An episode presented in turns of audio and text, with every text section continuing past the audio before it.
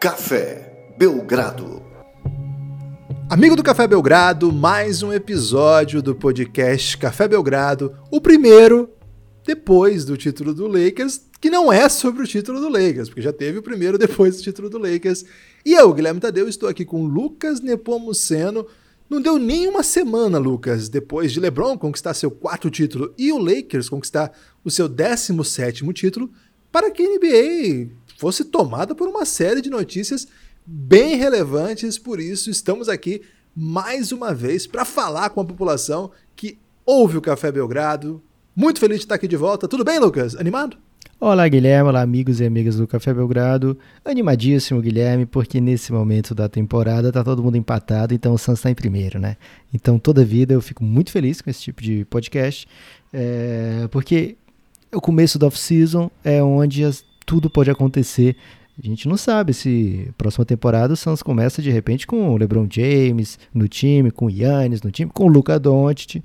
É, são todas possibilidades aí que existem até que não existam mais, né? Então, muito animado para começar a falar dessa próxima temporada 2021-2022, que a gente ainda não sabe muito bem aliás, 2020 e 2021, né? mas que na verdade vai ser todo 2021. É, a gente não sabe, não tem ideia de quando começará. O que a gente sabe é que off-season está começando para o Café Belgrado hoje e muita coisa aconteceu a ponto da gente falar: opa, eu sei que faz menos de uma semana aí que o Lakers foi campeão, mas a gente já tem argumentos para fazer um podcast sobre o além das quadras, né? Sobre além do que aconteceu agora. Além das quadras mês. é o coach galego. É, por isso que eu tô fazendo essa referência, Guilherme. Estou gravando hoje o podcast com a camisa dada a mim por Coach Galego e eu fiquei muito feliz de recebê-la. É, grande abraço a esse filósofo do basquete brasileiro. Sabe é, demais. Sabe tudo, velho. É, então. Sempre tem uma palavra sábia, né, para nos iluminar. Agora ele não é mais coach galego no Twitter, né? Agora ele é Rodrigo Galego no Twitter. Se você estiver procurando aí esse grande homem no Twitter, já sabe como procurar. É Rodrigo Galego com underline, eu acho, porque ele insiste em ser jovem, né, Guilherme? Você acabou de roubar meu destaque final. Esse era meu destaque final. Agora eu vou ter o podcast todo para pensar um novo destaque final que você roubou, que era para dizer que o coach galego não era mais coach, mas continua sendo um iluminista do basquete, né, Lucas? Ah, certamente. É, então hoje a gente vai falar, por exemplo, Guilherme, de uma mudança no front office do Houston Rockets, né?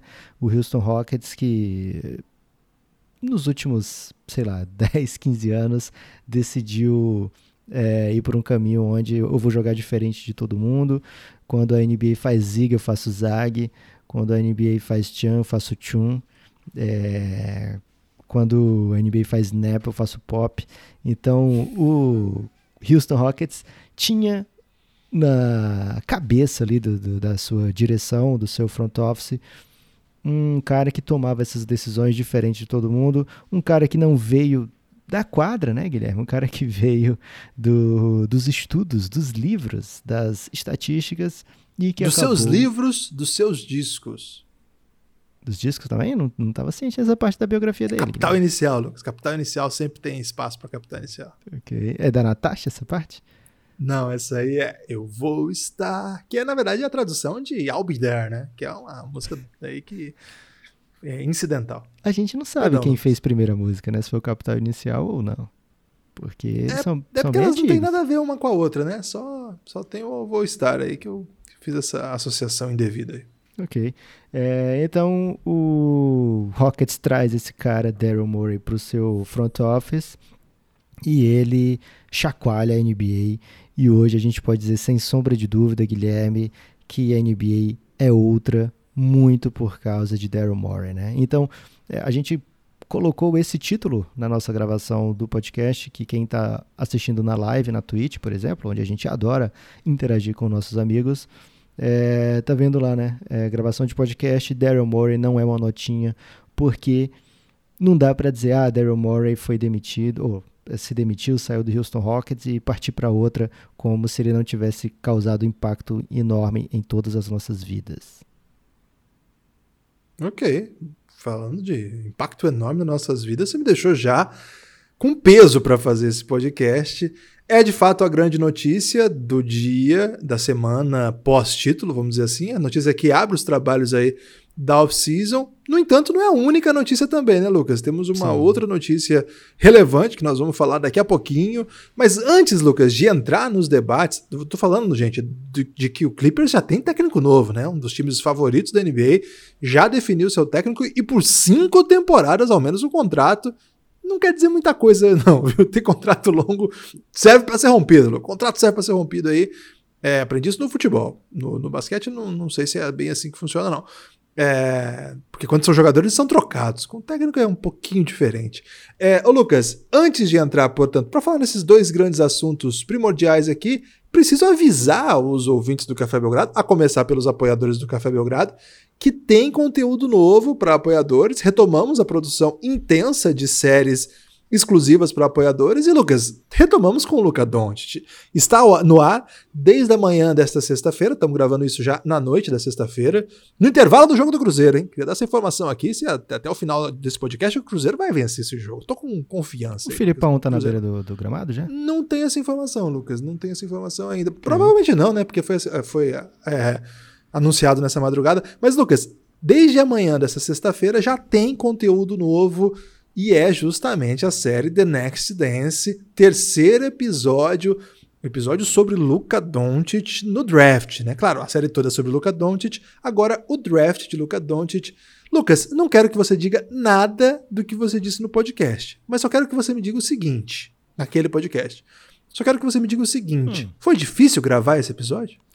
ah, claro que foi difícil, Guilherme, porque é um episódio onde a gente lembrou do draft, né, do Luca Doncic, lembrou da loteria do draft, lembrou que o Phoenix Suns tinha a primeira escolha e a gente debateu com intensidade, digamos assim, motivos pelo, pelos quais os scouts é, viam red flags no jogo de Luca Doncic, se não red flags, Guilherme, pelo menos orange flags ali, ou até mesmo uma bandeira amarela. É... Bandeira amarela é óleo na pista. Pode ser, pode ser. Ou então, no caso do, do Doncic, poderia ser óleo aqui na, na bochecha, né? Porque ele gostava muito de hambúrguer e isso assustava muito os, os scouts. É, então, a gente conversa bastante sobre o que... Esses motivos, né? Que parecem levianos, eu diria até. Mas, além disso, a gente fala do... Acho que principalmente, né? Do quanto o Dallas Mavericks queria o Luca e como eles fizeram acontecer, né? Acho que o mote do, do draft do Luca, né? Assim, o, o que fica mesmo não é bem porque deixaram passar, né? E sim porque que o Dallas queria tanto, porque que o Dallas investe tempo, capital e, e, e assets mesmo para trazer esse jogador que de fato está indo muito além de todas as expectativas, mesmo daqueles que eram loucos por ele, né? Então é, não é à toa que tem já uma série sobre o Luca. A gente começa essa série antes dos playoffs do Luca.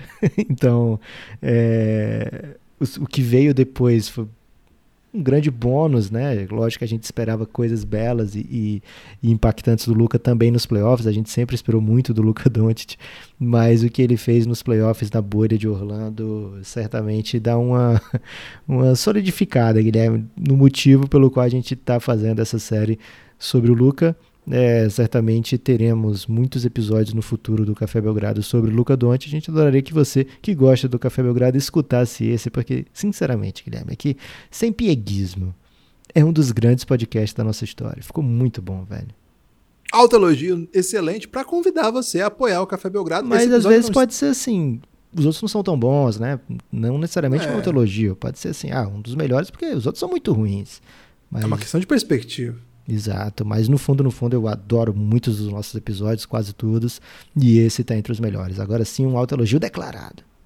cafébelgrado.com.br, esse episódio, e aliás, devo confessar aqui para vocês que é um dos grandes dilemas do nosso modelo de manter o projeto, que é de fato fechar o que a gente produz de melhor. É um drama pra gente, vocês não têm ideia como é difícil isso, mas é assim que nós conseguimos pagar nossos boletos, é assim que a gente consegue continuar fazendo podcast. Então, infelizmente, é do jeito que a gente conseguiu encontrar. É, tem dado certo nessa possibilidade, né? Estamos crescendo moderadamente, mas conseguindo aos poucos. E precisamos da, da, sua ajuda se você quiser ouvir esse podcast e outros tantos, né? Já são mais de 100 horas de conteúdo. E não é 100 horas com S, são 100 com C, Lucas, porque 100 horas é uma palavra ruim de falar em podcast. São mais 110, de 100, aí já, já Mais de 120 horas de conteúdo. Okay. É, cafébelgrado.com.br você consegue apoiar com cartão, com boleto bancário, pode ser PicPay, é o Apoia-se, que é o cafébelgrado.com.br, mas pode ser no PicPay também, procurando o Café Belgrado, ou manda uma DM pra gente que a gente explica o caminho. A partir de R$ reais você já tem acesso a todo o conteúdo que a gente produz e a partir de 20 você vem participar do nosso grupo do Telegram. Daqui a pouco a gente vai falar mais dessa maravilha. Lucas, guarda um pouco aí suas reflexões sobre Daryl Morey e me fale um pouco sobre Tailu. Falamos sobre o Tailu naquele episódio que está lá na Aurelo, que é mais um lugar que tem conteúdo do Café Belgrado. Esse é gratuito, só baixar o aplicativo da Aurelo. Falamos sobre Tailu, inclusive quando falamos sobre ele, falamos sobre essa possibilidade, já que ele era da casa, né, de continuar lá no Clippers, ele era assistente do Doc Rivers, como técnico principal. Mas também falamos, Lucas, que ele é um técnico que, embora dos não head, coaches né, dessa temporada, é, ele não era um dos mais. Embora desses head coaches que sem, sem ter trabalhado como técnico principal da NBA essa temporada já tenha título, ele não é tão querido assim como outros, né? Então é, tem muita resistência sobre esse personagem, sobre essa, esse treinador Tai Lu. É, foi motivo de chacota por parte da, da torcida, das torcidas adversárias. A do Lakers, então, tá adorando fazer graça de qualquer coisa. Campeão pode. Lucas, como você recebeu a notícia de Tailu? Eu confesso para você, Lucas, que recebi com. Ah, ok, foram no seguro. Você foi nessa linha também? Guilherme, é... eu acho muito errado. Não vou dizer errado, Guilherme, porque é o jeito de cada um, cada um faz o que quiser, né? Mas não, eu não, acho. É cada um faz o que quiser, dá cada merda, velho. então eu acho errado. Eu achei okay. muito errado se desdenhar de um técnico campeão da NBA e eu vou dizer por quê. É, é muito difícil, velho. Você ser um técnico da NBA é algo quase impossível. É, tem pouquíssimos jogadores de NBA no, no, mundo e muito menos ainda técnicos de NBA, né? É um posto desejado, é um posto almejado por acho que todos que praticam essa profissão ao redor do mundo e muitos poucos chegam a ter esse cargo por um tempo, né? Por alguns dias, por algumas horas, horas é demais também, né? Mas por alguns meses, né? É, e o Tailu é campeão, o que é ainda muito mais raro, né? O Tailu é campeão, aí você vai dizer, ah, mas o time tinha LeBron James, cara, ok. Mesmo assim não é fácil, né? Mesmo assim você precisa é, fazer que aconteça. O LeBron tá, sei lá, 17 anos na NBA, é, tem quatro títulos, né? Então assim, não é, não é todo mundo que foi todo ano campeão com o LeBron, né? É, o Steve Kerr, ah, o Steve Kerr é campeão, mas também olha o time do Warriors, né? Não é assim, velho. Faz, é, fa, ele fez, ele ajudou a acontecer, que aquilo acontecesse, né? É, então é muito comum se menosprezar os trabalhos de técnicos da NBA. Frank Vogel foi campeão recentemente e passou por isso também, né? Durante a temporada inteira, é, questionamentos sobre a sua capacidade, sobre o que, que, ele faz de verdade, se ele era realmente a melhor opção, por que ele pede um tempo fora de hora. É, então, é muito raro você ter um técnico campeão da NBA. É muito, muito raro, muito difícil. E o Tailu não só é campeão, como ele foi a três finais da NBA, né? Então, o torcedor do Lakers se fez piada sobre o, o Clippers ter o Tailu, não deveria, né? Era a primeira opção do Lakers, era a primeira opção do Pelinka, era a primeira opção do LeBron. É, tentaram contratar o Tailu, e o que barrou foi o tempo de contrato, né? O Tailu queria cinco anos, um salário de técnico campeão. O Lakers aceitou pagar por um tempo menor e não chegaram a um acordo por conta disso. É, o Clippers dessa vez dá os cinco anos que Tailu queria. Acho que é o tempo que ele se sente seguro para não, entrar nesse turbilhão, né? Até da, da imprensa angelina. É, então, são cinco anos de contrato que mostram uma grande confiança de parte a parte. É, não é muito na NBA assim, ah, um assistente técnico toma, é, quando assume o lugar do técnico vai jogar do mesmo jeito, não faz sentido você trazer um assistente. Não funciona assim, né? É, assistentes técnicos muitas vezes têm diferenças gritantes em relação aos seus head coaches. Até por isso, às vezes, eles são contratados como assistentes técnicos. É, por exemplo, o, o coach Mike D'Antoni tinha no seu corpo de assistentes o Jeff Bisdelic, né? É, que era o grande responsável pela defesa do Houston naquela temporada incrível de 2017-2018. É, e é um estilo completamente diferente do Mike D'Antoni, né? Então, técnicos e assistentes técnicos, mesmo que às vezes estejam na mesma comissão, não necessariamente vão fazer trabalho parecido, né? Então, o Tailu é um técnico campeão, um técnico comprovadamente é, capaz de lidar com estrelas. Aí você vai dizer, ah, mas eu, o Kyrie Irving foi embora. É verdade, né? Mas quem é que lida com o Kyrie Irving, Guilherme? Até agora estamos procurando essa pessoa. É, vai ter que ser o Steve Nash, hein? Vai ter que ser o Nash. O Nash é brabo. É, mas o. O, o Nash, segundo o. O Dudley, ele fica. É, tô prestando atenção no prato das pessoas quando vai no, no restaurante. Ele fica mandando as pessoas comerem menos. Isso não deve ser uma boa companhia para o almoço, não, Lucas. Eu já ia ficar meio puto com o Nash. Ah, mas certamente o Nash é responsável por grandes contratos da NBA, Guilherme. Então, é, talvez não seja só pelos passes dele, né? Às vezes uma assistência ali do tipo, olha, não bota esse feijão não. É, pode fazer a diferença no, seu, no número de zeros do seu contrato na, na próxima off-season, Guilherme. Então, escuta o Nash. Ok. É, Vou estar tá então, escutando. Tailu, eu considero um grande nome para o Los Angeles Clippers. É, não é um trabalho fácil, longe disso, né? É um trabalho bem, bem duro, é, porque se você não for campeão, você já falhou. É esse o nível de expectativa que se tem no Clippers, é esse o nível de expectativa que se tem no Lakers nesse momento na NBA. É isso, né? Jogar pelo título, né? Se você não conquistar o título, você fez um trabalho ruim. Então, tá certo o Tailud pedir cinco anos para quem tá querendo contratar ele para um para um furacão desse, né? Para o olho do furacão. É, e tá certo o Tailu por pedir preço, né? Bota, pedir, ó, bota um, um valor aí de técnico campeão. Não tô aqui para receber é, um milhãozinho por ano, não. Então, Tailu bateu o pé, esperou o momento certo. É, muita gente pode ter dito, ah, vacilou, né? Não pegou o trabalho do Lakers e agora viu o Lakers campeão e, e ele assistente no Clippers, né? Mas deu payoff, Guilherme. Deu, apareceu, pintou para ele a proposta de cinco anos que ele queria, o valor que ele queria, num contender fortíssimo. E assim, vindo de um segundo round, se tira um pouco da pressão, né? Uma queda no segundo round tão traumática quanto foi. É... Se por um lado o Clippers vai jogar para ser campeão, por outro você está assumindo um trabalho que falhou, né? Que, que ficou aquém. Então provavelmente você vai ter mais carta branca ali para fazer as mudanças que você considera necessária. É, eu gostei aí dessa reflexão. É, a gente tem, tem prestado muita atenção né, nesses movimentos que os times têm feito, como a gente já falou algumas vezes nesse podcast lá na Aurelo. A gente falou sobre os vários cenários possíveis e acho, Lucas, que o Tailu ele vai assim, ele tem mais uma oportunidade para mostrar o seu trabalho.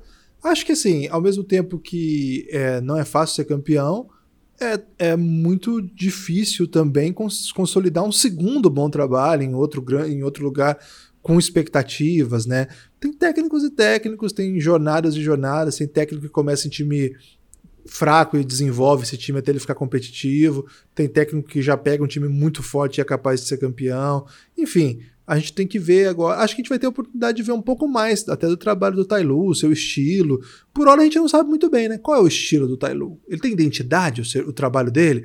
É um cara que gosta de jogo em transição, é um cara que gosta de todo mundo chutando de três, alto volume. Até agora a gente não sabe muito bem. Ele se adequou bem às situações. E pelo jeito, o Clippers também não quer que o time jogue a Tailu.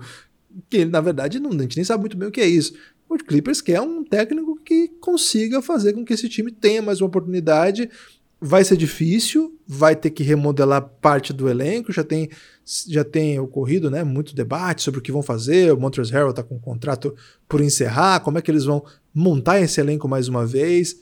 Certamente vai ser um ano que o time vai, vai sofrer, vai trabalhar para montar elenco, mas com o que eles têm lá, é, é time de playoff, é time de brigar lá em cima qualquer resultado que não seja uma grande temporada do Clippers vai cair na cabeça do Tailu. Claro que não só dele, né? De outras pessoas também. Mas é, um, é uma oportunidade que ele vai ter até para a gente poder falar um pouco mais dele, né? Esperar um pouco mais dele, ver as saídas que ele encontra, ver as ideias que ele tem, as, as, as possibilidades que ele já pensou antes, o que ele vai pensar durante a temporada. Enfim, temos um técnico novo na NBA, que já é antigo, mas um técnico novo para o ano que vem. Um técnico que não estava nas fileiras principais desse ano, estava apenas como assistente. Vamos ver o que vai acontecer. Lucas, chegou a hora de falar do seu. Qual, qual o título que você deu para esse podcast, Lucas? O Daryl Morey não é uma notinha, Guilherme. É muito por conta do jeito que ele começa a fazer o Houston jogar e para onde a NBA vai caminhar, né? Lógico que a gente vai. A gente costuma premiar aquele Phoenix Suns de 2004, 2005 como o time que começa a mudar a cara da NBA, o time que vai moldar o jeito que se joga a NBA é, dali para frente.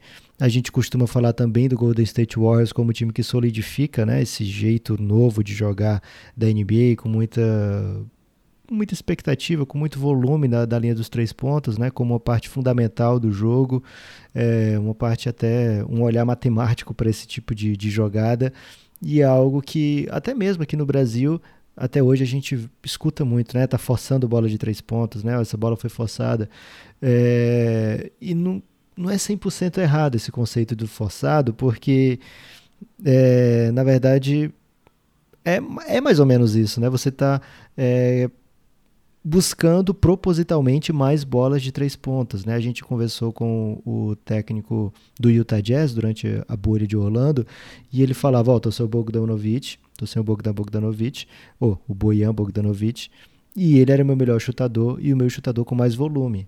E eu preciso que o meu time me dê mais arremessos de três pontas.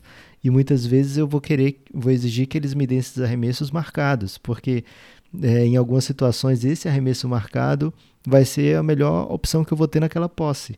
Ele fala isso com o Café Belgrado, na resposta para o Café Belgrado, é, sobre a ausência do Boiana. Né? Então, esse tipo de, de necessidade no jogo da NBA hoje foi implementada durante esses anos 2000, né, que a gente acompanha com tanto afinco, e foi extrapolada com o Houston Rockets do Daryl Morey. Né? O, o Daryl Morey, ele sempre foi um, um, GM que jogou pelo título, Guilherme. Um GM que tem algumas convicções é, muito claras e um GM que fez escola na NBA. É, as convicções dele, por exemplo, eu preciso de superstars para ser campeão da NBA. Ele analisa logo de ponto de partida isso, né? Preciso de superstars para ser campeão da NBA por conta do histórico da NBA sempre dizer que eu preciso de um superstar para ser campeão. Aí você vai achar, sei lá, um, dois, três exemplos de times que foram campeões sem um grande superstar estabelecido, né? É, mas é uma, uma parte ínfima, né? Uma parte de, de exceção. Então ele fala, ó, temos que buscar o nosso superstars e ele encontra dois no, no, começo ali do seu trabalho, com muito esforço, mas também com riscos, né? É, Yao Ming e Tracy McGrady, os prime a primeira dupla de, de superstars do Houston Rockets, né? A gente viu algumas entrevistas do Kobe já depois de encerrar a carreira e da admiração que ele tem pelo T-Mac, né? Ele fala coisas do tipo, T-Mac era eu, só que com 6'10", né? Ou seja, eu com, com 10 centímetros a mais do que eu sou, né? 12 centímetros a mais do que eu tenho é, defensivamente e ofensivamente. Ele falava isso. Falou. É, e o T-Mac nem estava perto, né? Para ser assim, ah, o Kobe tá falando que o cara tá ali. Não, ele falou isso de graça, assim, sem ninguém por perto, é, do quanto ele admirava o Tracy McGrady, do quanto jogava bola, né? Agora, as lesões mudaram a carreira do Tracy McGrady é, de uma maneira que Daryl Morey não previu, digamos assim Yao Ming nem se fala. Então esse foi o primeiro primeira dupla de superstars fracassada. Né? Ele falava sempre precisa de superstar e tem que ser no plural. É, então a partir daí foi uma grande busca pelo próximo superstar.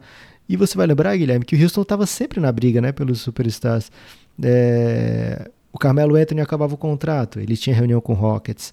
O LeBron acabava o contrato, o Rockets estava louco para conseguir uma reunião com o Rockets, né? É, com o LeBron.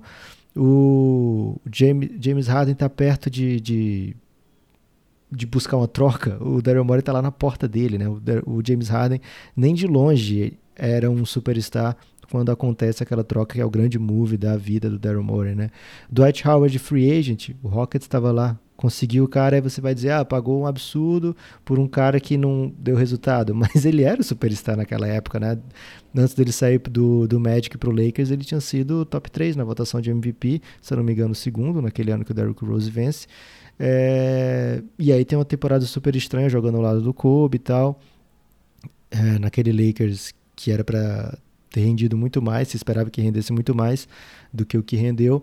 Mas de qualquer forma era o cara que todo mundo queria, né? O Lakers estava doido para ter de volta, todos os outros times estavam loucos para ter o, o, serviço do Dwight Howard e o Houston sempre na busca por esse superstar é, acabou conseguindo, né? A dupla não deu certo, como era de se esperar uma dupla nos anos de 2010 entre Harden e, e Dwight Howard.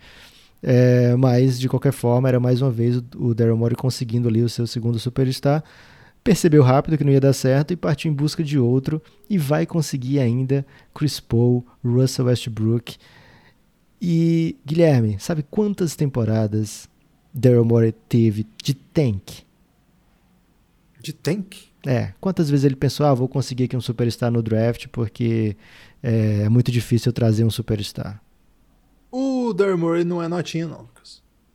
Daryl Morey não é notinha e jamais o Houston Rockets, sob o comando de Daryl Morey, teve uma campanha negativa, né? Então, perdeu Tracy McGrady, perdeu Yao Ming, não deu certo Dwight Howard, nenhuma vez apertou o reset, vou tentar aqui pegar uma primeira escolha, uma escolha número um de draft, né? Sempre jogando para vencer, sempre buscando um move. Jogadores como Kyle Lowry, ele foi buscar em troca, Goran Dragic, ele foi buscar na free agency, PJ Tucker, ele vai buscar na free agency.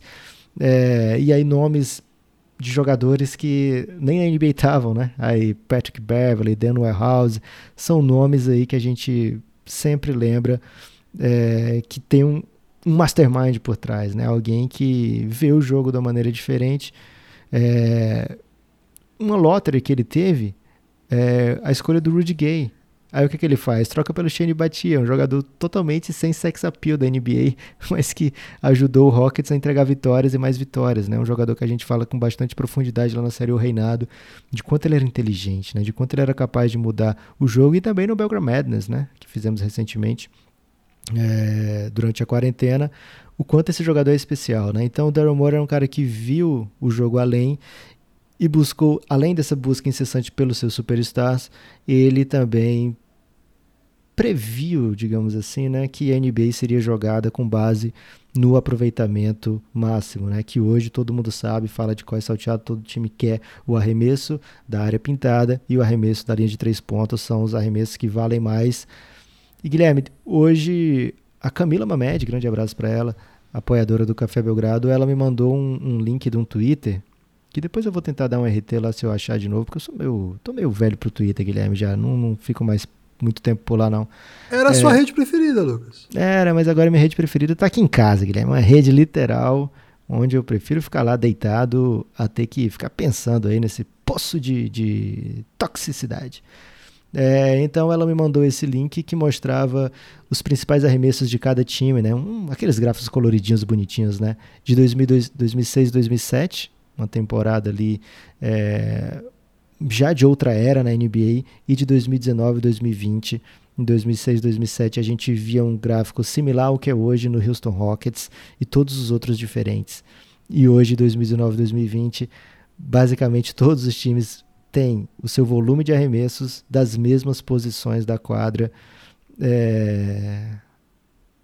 Daryl Morey era diferente, Guilherme. Ele muda a NBA de uma maneira que eu não vejo muito como ser reversível, né? Porque hoje é, é todas, todas essas jogadas que ele imaginou, todas essa, esse volume que ele imaginou, que ele previu, é o que todo time está buscando, é o que todo time quer e coloca em prática, né? Mesmo os técnicos mais resistentes, os técnicos é, que viveram em outra era, jogadores que viveram em outra era, mesmo esses é, buscam esse estilo que não é mais inovador, né, Guilherme? Que já é o, o que tomou a NBA e se espalhou pelo mundo também, né? A gente vive conversando com nossos amigos técnicos e eles falam muito, né, do, do também desse dessa questão matemática, dessa desse aproveitamento é, que é superior quando você escolhe bons arremessos, além disso, arremessos valiosos, né? não,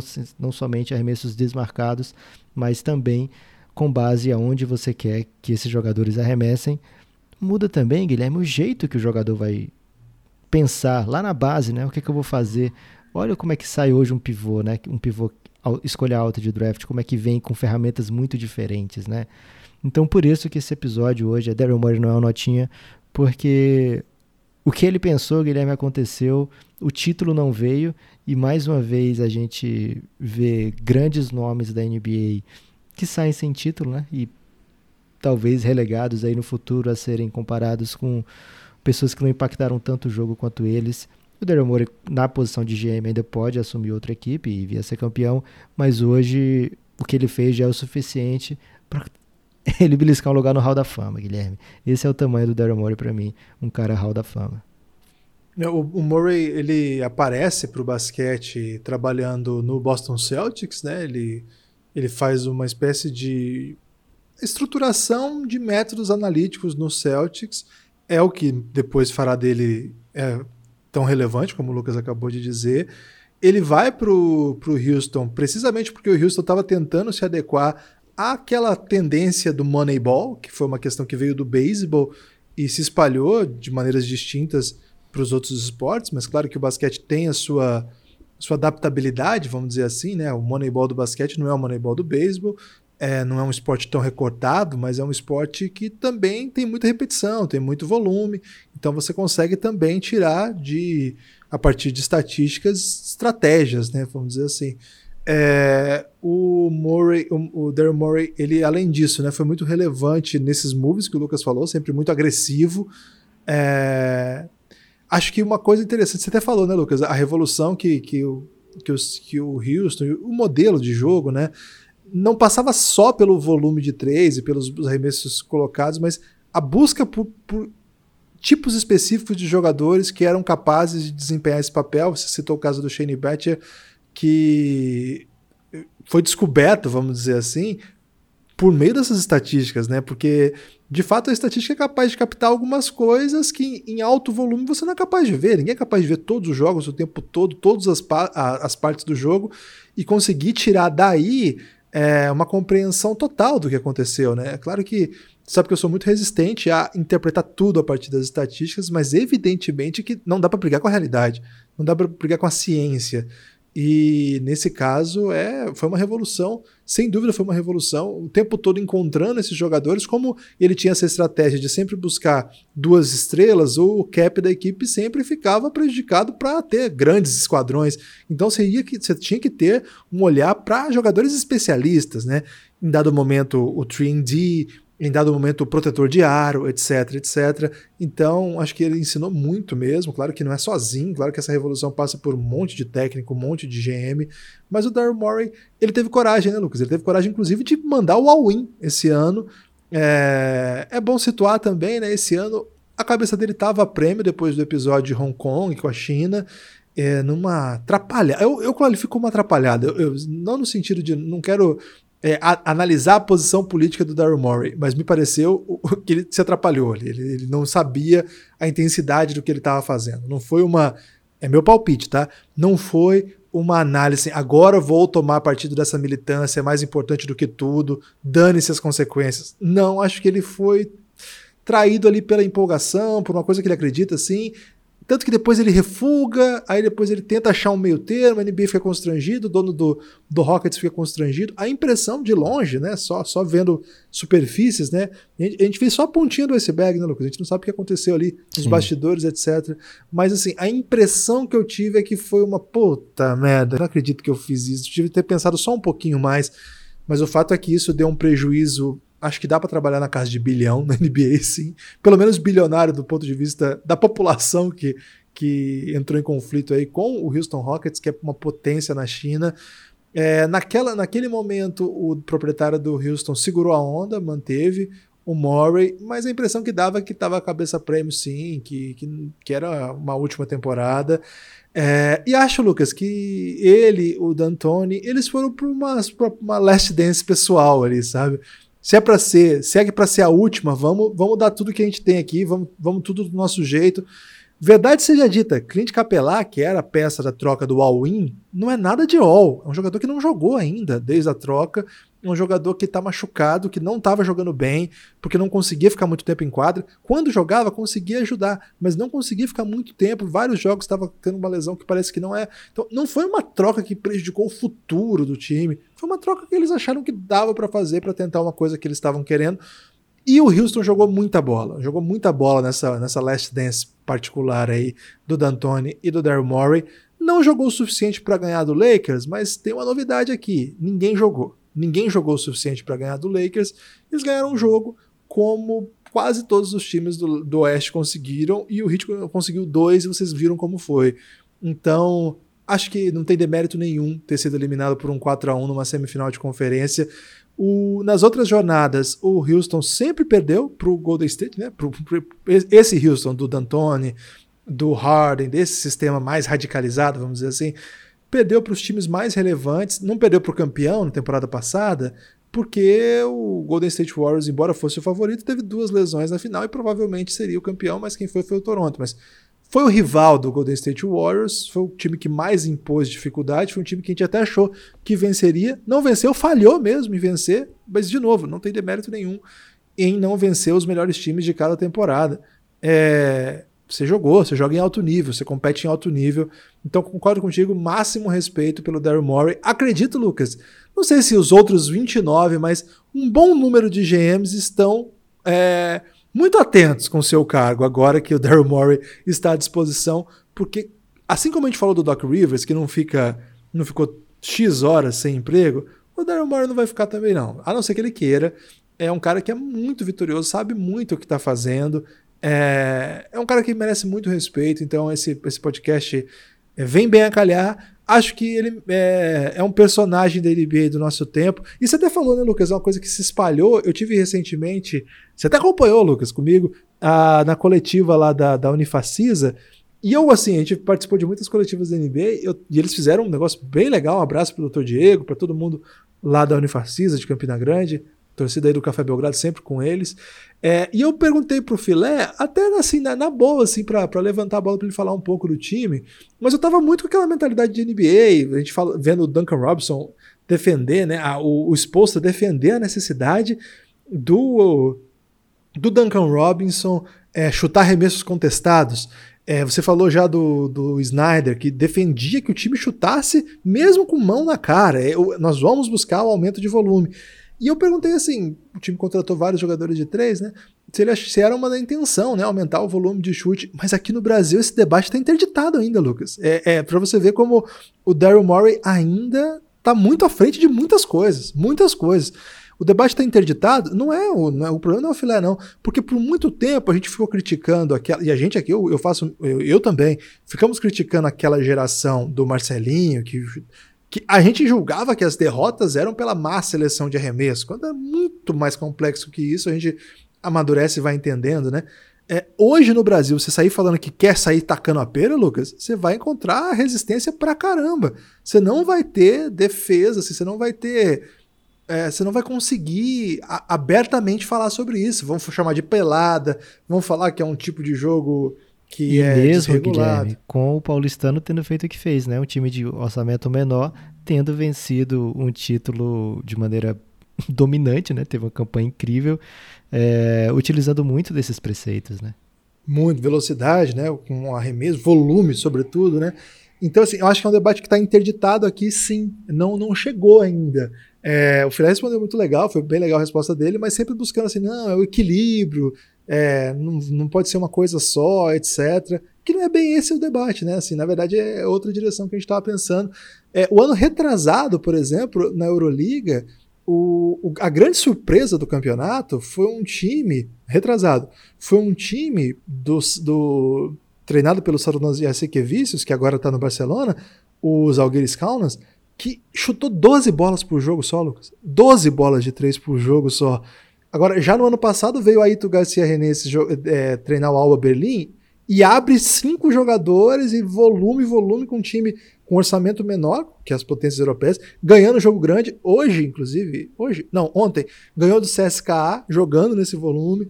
Então, assim, eu acho que é uma revolução que a NBA começa primeiro e que aos poucos isso vai chegar. Então, eu, eu, eu, eu reafirmo, assim, é, é, um, é, um, é uma jornada muito interessante que acho que o, que o, que o Daryl Morey é um, é um desbravador. Ele, e como todo desbravador é, com ideias revolucionárias, ele vai apanhar, vai apanhar pra caramba. Muitas vezes vai encontrar reveses, vai sofrer. Mas, velho, é o que você disse. Já, tô contigo, pra, pra mim já é um hall da fama. E tô muito curioso para os próximos passos. Adoraria vê-lo num time. Por exemplo, assim, é, Lucas, assim, hipotético. Adoraria vê-lo no Knicks, por exemplo. Imagina que legal que seria. Seria interessante, né? Porque a gente ia até botar em prova, né? Assim, a dificuldade de fazer algo magnânimo, né? Muita gente fala, ah, o LeBron se ele tivesse ido para o Knicks e tivesse conquistado um título que fosse lá, já teria argumentos aí para ser o GOAT para sempre, né? Porque para ser campeão ali é, é muito difícil. É, então seria bem bacana aí. Tem muita gente que torce pro Knicks, Guilherme. Certamente ficaria feliz de ver uma pessoa que causa esse tipo de impacto. E tem um. Eu torceria pro Knicks, Lucas. Se eles trouxessem o Daryl Morey, eu, eu, pela primeira vez eu torceria pro Knicks. Ok, fica esse convite então aí para a direção do New York Knicks. É, e tem motivo, Guilherme, para você achar que é possível, porque é o seguinte: o Daryl Morey ele fala na pro Athletic, né? Ele e o dono, o Fertita, é, falaram ao Atletic é, agora. O Daryl Morey fica até o fim do mês no cargo. Está participando também como consultor da busca pelo novo técnico e ele que optou por sair, né? É, pelo menos esse é o, o do jeito que a notícia foi dada. Ele optou porque o filho dele agora terminou o high school e vai ter um gap year por causa da pandemia, vai ficar um ano em casa. A filha também está com gap year lá, então ele aproveitou por conta da família, conversou com a família e decidiu que esse era o momento de ter esse ano fora. E o Fertita falou em coisa separada que é o seguinte, ó, o Daryl Morey já tinha dito para mim que não ia ficar aqui para sempre e que ele tinha o plano de voltar para o leste, de voltar para a costa leste. Então, você fala em Knicks, a gente sabe que ele veio do Boston, mas o Boston tem um GM que é não tem motivo nenhum para o Boston pensar em trocar de GM, Danny Ainge. Então, não, não me surpreenderia, Guilherme, se ele fosse para um time high profile do leste. É, um protegido do Daryl Morey, né, que saiu da comissão, aliás, do front office do Rockets, já dirigiu um grande time do leste. Né? O Sam Hinkie fez coisas inimagináveis com o Philadelphia 76ers em busca do processo. E mais uma vez, né, a gente falou aqui recentemente de assistente técnico e técnico de pensamentos bem distintos. O Sam Hinkie, ele foi para um lado completamente oposto do Daryl Morey, né? Foi perder o máximo possível e trazer esses superstars pelo draft né, acabou custando o emprego do Sanrink muito mais rapidamente. Né? nunca mais foi empregado, né? Bem bom lembrar isso, nunca mais ganhou um emprego. É, então o Daryl Morey é um cara diferente, diferenciado. E fica aqui esse, esse afago a ele. Daryl, se você estiver ouvindo, eu sou muito seu fã, acho que o Guilherme também. E Suns pode escolher aí que você vai se dar bem. Tem outras possibilidades, né? Ele fez Tem. a universidade na Northwestern, né? E é, que é de Chicago. Acabou de contratar GM, não vai ser também, né? de fato, tá com cara de Knicks, hein? Queria dizer isso aqui, tá com cara de Knicks. Lucas, Ou é, o Chamarx antes... que, que, que, se cuide, né? Mas se bem que. Não, o Chamarx ele dança o raca, né, velho? É verdade. Lucas, informação interessante aqui que talvez você se, é, fique feliz. É, certamente você vai ficar feliz. É, saiu a notícia hoje no Estadão que a ESPN teve. Olha, olha essa informação, Lucas. Ela venceu quatro dos seis, em quatro dos seis jogos das finais da NBA, ela venceu todas as outras empresas de é, canais de TV por assinatura do país. Isso significa, Isso, inclusive, Rodrigo Hilbert. Inclusive Rodrigo Hilbert. Inclusive Globo News. Não pode. Guga Chakra. Guga Chakra perdeu para Rômulo Mendonça. Caraca. Mas só quatro? É, Fica aí, palavras médias aí. Quatro seis. É porque Talvez... alguns foram resolvidos muito rápido, né? Ou então foi em algum dia que tava passando futebol, né? Aí de repente um. Ah, pode ser. É. Futebol teve dia que complicar, teve. Futebol no Sport TV pode complicar. Não, às vezes por ter futebol, o público vai pro, pro aberto, né? E, e acaba deixando, não competindo aí. Mas, Lucas, é, venceu, por exemplo, o GNT. GNT você coloca lá. Tem sempre um debate muito interessante. E, Verdade. E eles venceram também. Venceram o Multishow também. Importante isso aí também. E... É, dá para ser campeão, né, Guilherme? Vencendo 4 de 6, ganha em 6 jogos, é o campeão da Ganhou TV. Ganhou em 6 jogos, uma notícia muito legal. É, o crescimento de 30% Será que foram os quatro jogos que o Lakers venceu? Ai, ai, esse jogo tá muito difícil pro Lakers, não vou, não vou assistir não. Pode ser. E Lucas, olha só, o, foram 30, foi 30% de crescimento da audiência, o que é muito legal, né? Mais gente acompanhando o basquete. Então, um abraço aqui para o Rômulo, para a Alana, que é nossa camarada também, participou das transmissões, e toda a equipe do, do da ESPN aí, para os produtores, etc. Muita gente trabalhando nisso aí, sempre bom para o nosso basquete, sempre importante aí para a gente, né, que está sempre acompanhando e é o, um dos canais que transmite NBA para o Brasil, e tem o Rômulo, que é o nosso padrinho. Então, notícias como essa sempre deixam a gente muito feliz Lucas, como é que foi essa primeira semana aí sem NBA? Eu fiquei com sentimentos complexos. É, Guilherme, eu vi que logo no dia seguinte você estava assistindo Náutico e Ponte Preta, se eu não me engano. É, temia ali por, fácil. temia ali pelo, pela sua sanidade, mas em compensação tá chegando o Luca, tá chegando o Francisco, é, seu filho chega no máximo daqui a 10 dias, então tem sido suave, Guilherme, porque estou na expectativa de coisa maior do que a NBA chegando por aí.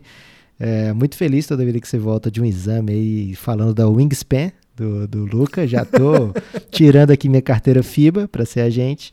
É, e o nosso desejo é que ele seja tão bom, tão bom de basquete que não precisa de empresário de verdade, né? Porque se às vezes tem uns caras que são meio bons, Guilherme, mas eu preciso de um empresário legal para colocar no canto massa, né? Mas às vezes, sei lá, o Neymar, o Neymar não precisa de empresário nenhum, né? O pai dele conseguiu resolver tudo tranquilamente e jogou nos grandes times do mundo. Então, a, a esperança, Lucas, é que eles me contratem assim, tem que arrumar um emprego pro pai para levar ele pra Europa. Senão não pode levar pra Europa. Tem que arrumar você um já vai ter emprego, velho. Você já vai ser empresário dele. Eu e você é dupla de empresários do, do Luca, do Francisco Luca. E Caramba. com o Migspen aí, eu não vou, não vou dizer agora, Guilherme, qual é a English Spam, porque vai deixar o pessoal aqui zumbado. Mas lembrem do Michael Bridges, velho. Só lembrem do Michael Bridges com a cara do Gibas. É, essa é a expectativa que eu tenho aí para a chegada do Francisco Luca. É, então, assim, acabou a NBA, Guilherme, mas está chegando muito podcast exclusivo do Café Belgrado. É, muito.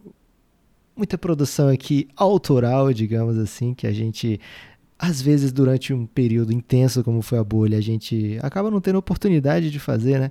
Então acabou a temporada da NBA, já fizemos episódio do Luca, semana que vem tem Reinado e daqui a no máximo 10 dias vem aí o Michael Bridges Guibinha. Então, só coisa boa, só expectativa ótima, Guilherme. Lucas, tem uma novidade também bem legal que tá rolando lá no nosso Instagram. Fica o convite já pra galera seguir o Instagram do Café Belgrado que é uma parceria nova do Café Belgrado com a Caphead. Tem boné do Belgradão lá. Caphead? O que é Caphead, Guilherme? Caphead é a nova parceira do Café Belgrado que, que faz isso? bonés belíssimos. Ó, eu vou ficar falando, falando aqui, vocês vão falar, tá bom, Caphead. É mais fácil você olhar. Então faz o seguinte, vai lá no nosso Instagram do Café Belgrado e que vai, vai ter lá um sorteio do boné do Café Belgrado. É, tá, vai, tá, tá em semana de lançamento, a gente vai trazer notícias nos próximos podcasts aí, mas já segue lá, você pode até concorrer a esse sorteio aí. Bastante gente já se inscreveu, mas de repente você tem sorte. Então, entra lá, já segue a Caphead também, segue o Café Belgrado. Esse boné do Café Belgrado ficou belíssimo, Lucas. Você já Guilherme, belíssimo, sinceramente, belíssimo é coisa que você fala, sei lá, pro seu sorriso, alguma coisa assim. Tá lindo demais aquilo ali, Guilherme, porque. É, eu falo eu... pro meu sorriso. Nossa, Não, meu sorriso é falo, belíssimo. Eu falo do seu sorriso. Ah, é, okay. Mas, cara, aquilo ali tá lindo demais. 10 entre 10 pessoas disseram que ficou sensacional. Até agora não vi uma crítica. É, e vai, vai ter pré-venda, né? Porque como a gente. Por incrível que pareça, Guilherme, a gente não é aí um grande nome da mídia nacional. Não sei se você já parou para pensar nisso. Então, o pessoal da Caphead... Nós estamos entre os 6 mil podcasts do Brasil hoje. Né? 6 mil podcasts mais ouvidos do país. Então, o pessoal da Caphead, para não ter que elevar os custos de maneira muito alta no boné, vai fazer uma pré-venda. E olha, basta você pintar lá no Instagram do Café Belgrado, dar uma olhada no boné, que se você for de boné, né? Tem gente que não é de boné, Guilherme, que prefere aí de repente uma boina. Aí eu não vou estar aqui criticando também não, né? Mas Vai ter boina do Café Belgrado também? Hum, acho que não dá pra pintar a boina, não, Guilherme. Só vejo boina tipo tiozão, assim, de. de que combina com suéter. Tem boina com para jovem? Acho que não tem boina para jovem. O jovem de humanas, né? O jovem de humanas, ele curte Mas aí ele procura aquela boina mais de idoso, que é para poder ele mostrar, ó, sou um jovem de humanas usando uma boina de idoso. Acho que é assim que funciona. Ok. Não, não, nesse, para esse argumento eu não tenho resposta, não. É, então, se você for de boné, certamente você vai se deixar seduzir por este boné do Café Belgrado. Tem detalhes laranjas. É laranja, Guilherme, aquele detalhe? É, né? É, laranja Belgradão. Orange Belgradão é o nome. Orange Belgradão, né? Belgra Orange. Belgra Orange. Belgra Orange, isso. É, então, confere lá no Instagram do Café Belgrado. Você não vai se arrepender. E ainda tem o bônus, né? Que provavelmente você não segue o Café Belgrado no Instagram, porque eu nem vou te culpar, porque você realmente é muito mais jovem que a gente, mas tá falhando com a amizade, né, Guilherme? Então, se você escuta aqui o nosso podcast, vai lá no Instagram do Café Belgrado, segue. É o nosso sonho chegar em 10 mil seguidores, Guilherme, porque a gente pode mandar. Tá chegando! Né? A gente pode Lucas, mandar tá link chegando. e é só o que eu posso contribuir no Instagram, velho. Porque botar foto eu não sei, mas quando puder botar link, eu vou botar muitos links lá, Guilherme. Lucas, o que contribuiu demais para a subida de seguidores lá no Instagram é, foi um, um, dos acontecimentos mais nonsense, mais exóticos.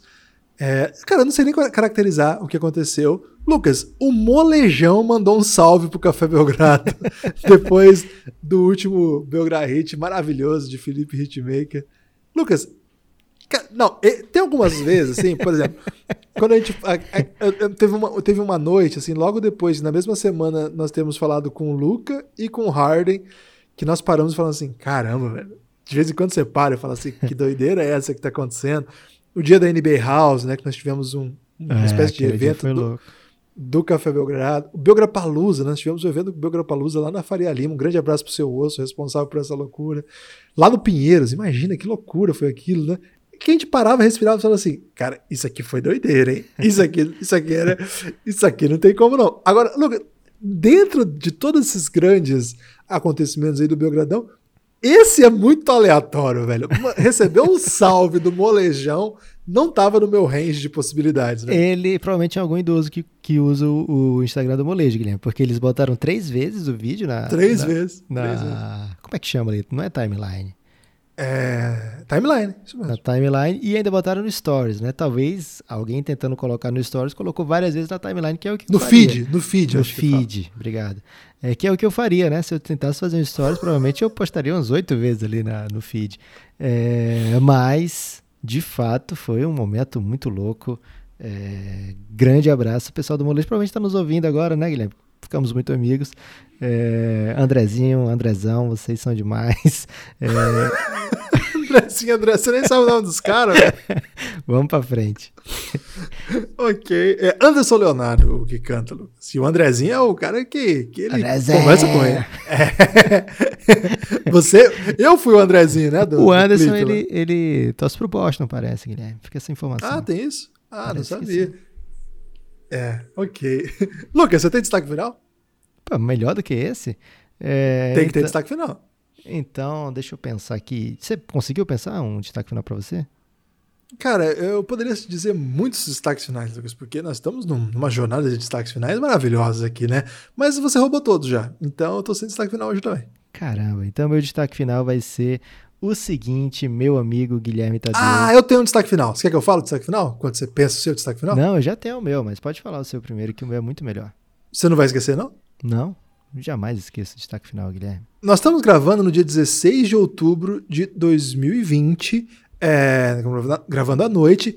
E se você não viu, vá lá no Twitter do Café Belgrado, ou Café Belgrado, e veja o San Antonio Spurs postando feliz, comemorando uma, uma na verdade são três fotos, com as torres gêmeas e todo o elenco comemorando uma vitória contra o Vasco.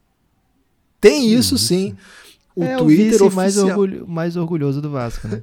Esse é o Twitter oficial do Spurs mandando a mensagem, né, a homenagem, porque em 1999, num dia como hoje, 16 de outubro, o San Antonio Spurs, campeão da NBA, jogou a final contra é, em Milão, né, contra o Vasco da Gama, o time brasileiro, campeão sul-americano daquele ano, que foi disputar o McDonald's Championship e venceu na semifinal o, time, o campeão da Euroliga, os Alguines Kaunas, e enfrentou na final o San Antonio Spurs, uma história gloriosa do basquete brasileiro e uma história muito legal. Que legal que o San Antonio Spurs deu essa relevância ao título, lembrando dessa, dessa data muito importante para o basquete brasileiro, né? Claro que para o Spurs vieram tantos títulos depois desse que assim tem outras, é, outras prioridades. Mas de fato, o San Antonio Spurs foi campeão do mundo, como eles gostam de falar lá, né? Foi, sim, esse era um campeonato mundial. Tinha um time da NBA, tinha time da Euroliga, tinha time da Sul-Americana. Então, bem legal, bem legal essa lembrança. É, ia, eu ia dispensar meu destaque final sem mandar um salve para a galera do Vasco. Ok, Guilherme, muito bom destaque final, mas como eu disse, o meu ainda é melhor, porque eu tenho que lembrar, ou até Só avisar... é o Vasco, né? Você fala que o seu... Não, eu adorei o seu destaque final, Guilherme. Sinceramente, é uma das grandes histórias aí do basquete nacional. É, mas um, um fato aí que eu tenho que lembrar é que, para quem estava esquecido, ou até mesmo para quem ainda não sabe, lá no Giannis, nesse momento, hoje, né? Na verdade, essa semana, pós-final da NBA, começou o Podpah 2, né? Que é uma competição entre que os competição? participantes do Giannis, que hoje em dia são um pouco mais de 250 pessoas por lá, Guilherme, e se, se dividiram em equipes e estão organizando uma Belgra Olimpíada com todo tipo de competição. Amanhã, Guilherme, no sábado, a partir de meia-noite, na verdade, né? Meia-noite e um minuto, em um segundo, na verdade, meia-noite e um segundo, já vai começar o, Belgra, o Belgra Gugu, que é uma competição aí baseada no, naquele programa do Google Liberato que ficava tem que achar tal coisa, Aí achou e tocava uma sirene, uma buzina assim. É, então vai ter até isso na Belgra Olimpíada, né? Tem campeonato de Mas truco como que vai ser isso? Eu fiquei muito confuso. Ah, Guilherme, você, você tá chinelando aí vários caps lock do Giannis, né? Você só tá conversa, entrando em conversa séria lá. É, quando você tiver entrar no Giannis, porque sempre é muito intenso, não dá para você ler tudo, né? Mas você pode procurar conversa em caps lock, que é o jeito que o pessoal do Podpah, ah. o comitê tá fazendo os anúncios, né? Então, okay. você perdeu aí, por exemplo, a explicação do Belgra Gugu, é, que vai ser brilhante durante o dia inteiro. E, mas tem campeonato de troco, campo minado, de poker, de FIFA, de NBA 2K, tem tudo, cara. Acho que são 20 e poucas competições no, no Podpah e certamente vão aparecer outras daqui para lá. E isso tudo sem contar o Belgramong, hein? O Belgramong tem rolado aí nas noites do Café Belgrado. Morro muito, Guilherme. Infelizmente o pessoal adora me matar. Mas... O Nepocídio tem que acabar. O Nepocídio tem que acabar. Mas o, o Giannis tem que continuar e o Podpah é um, uma grande representação do que esse grupo é capaz de amar. Então, se você gosta do Café Belgrado, vem pro Giannis que, cara, é demais. Forte abraço. É isso, então, forte abraço, até a próxima e sigam, compartilhem e falem do café. Fala pro seu vizinho que você ouve o Café Belgrado. Deixa eu fazer uma inveja aí, Guilherme, pra quem não assistiu ao vivo, né? Vai acabar o podcast aqui e a gente vai trocar uma ideia com o pessoal da Twitch, hein? Você que Bem não tá lembrado. na Twitch falhou. Vem escorregar sobre na Twitch. Forte abraço.